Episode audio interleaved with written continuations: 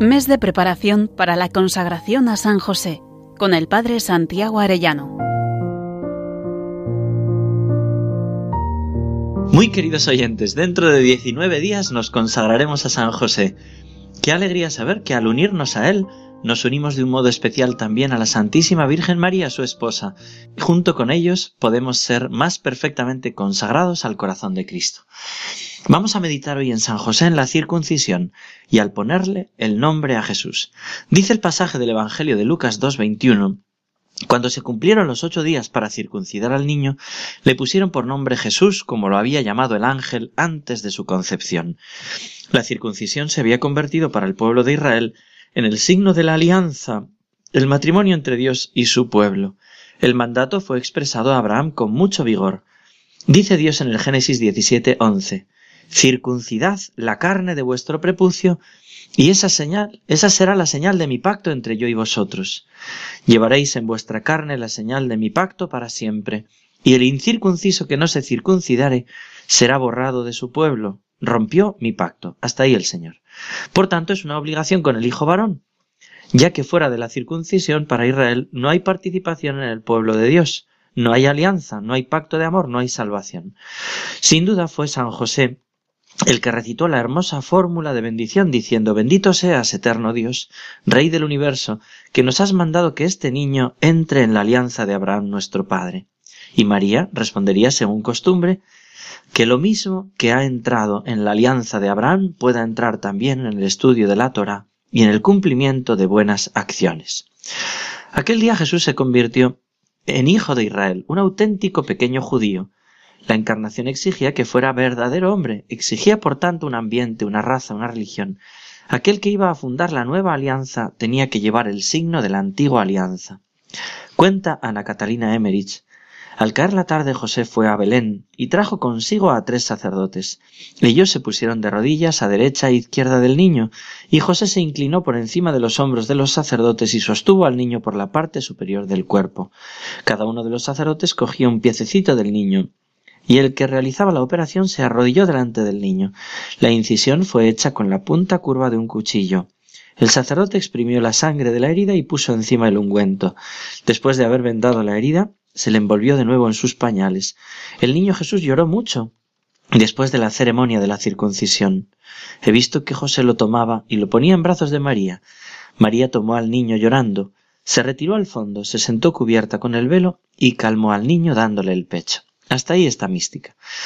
Podemos imaginar la alegría de José al ver realizado este signo de alianza en Jesús, y a la vez seguramente también el dolor al ver la primera sangre que este niño iba a verter y escuchar su llanto.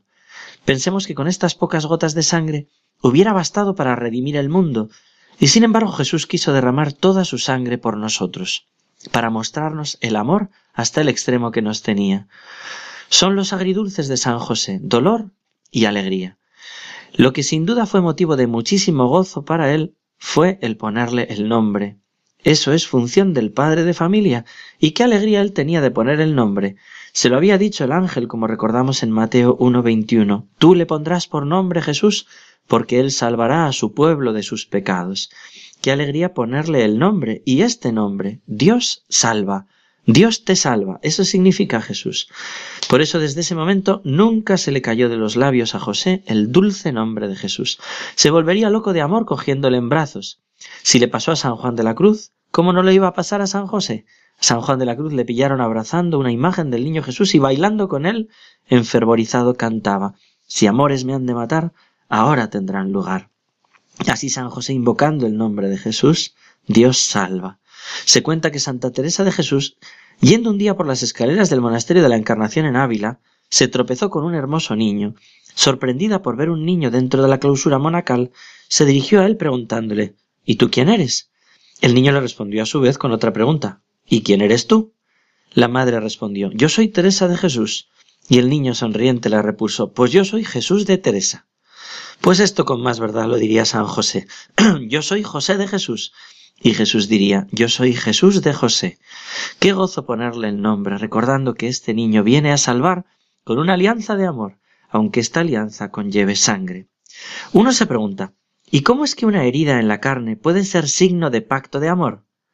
Bueno, pues quizás San José también nos puede ayudar a entender esto, aunque lo explique ahora, como dice San Pablo, cum mica salis, con un punto de humor, me lo permitan. Soy uno de los confesores de las Carmelitas Descalzas de Talavera, y ellas me contaron que conocen a una joven que hizo la novena a San José pidiendo encontrar un novio muy cristiano con el que poder fundar una familia santa. Hizo los 30 días, esta novena de 30 días de oraciones, delante de una imagencita que tenía en casa. Sin embargo, no obteniendo enseguida el favor solicitado, empezó la joven a impacientarse con su santo protector. Llegó un día a estar tan enfadada que decidió arrojar la imagencita por el balcón, gracias a Dios que era un piso bajo. Tal fue la suerte que le dio en la cabeza a un joven encantador y muy bueno. La chica bajó corriendo a pedirle disculpas y le ofreció subir para hacerle una cura de emergencia quedando ambos sorprendidos por la confianza que había nacido espontáneamente entre ellos. Poco después comenzó un noviazgo que terminó en feliz matrimonio. Ahí lo tienen, queridos oyentes, una herida de sangre que se convierte en un pacto de amor. Bueno, meditemos hoy en San José. Ante este primer derramamiento de sangre del niño, y al ponerle el nombre de Jesús, pidamos en un momento de oración y con el rezo del Santo Rosario que se nos conceda a nosotros también vivir esta alianza de amor aunque como explica Santa Teresita a veces conlleve un martirio diario a alfilerazos, y pedimos también la gracia que solicitamos para este mes. San José, esposo de la Virgen María, Padre y custodio de la Sagrada Familia, celestial patriarca del pueblo de Dios, ruega por nosotros. Que Dios os bendiga a todos, queridos oyentes, y hasta mañana, si Dios quiere. Mes de preparación para la consagración a San José con el Padre Santiago Arellano.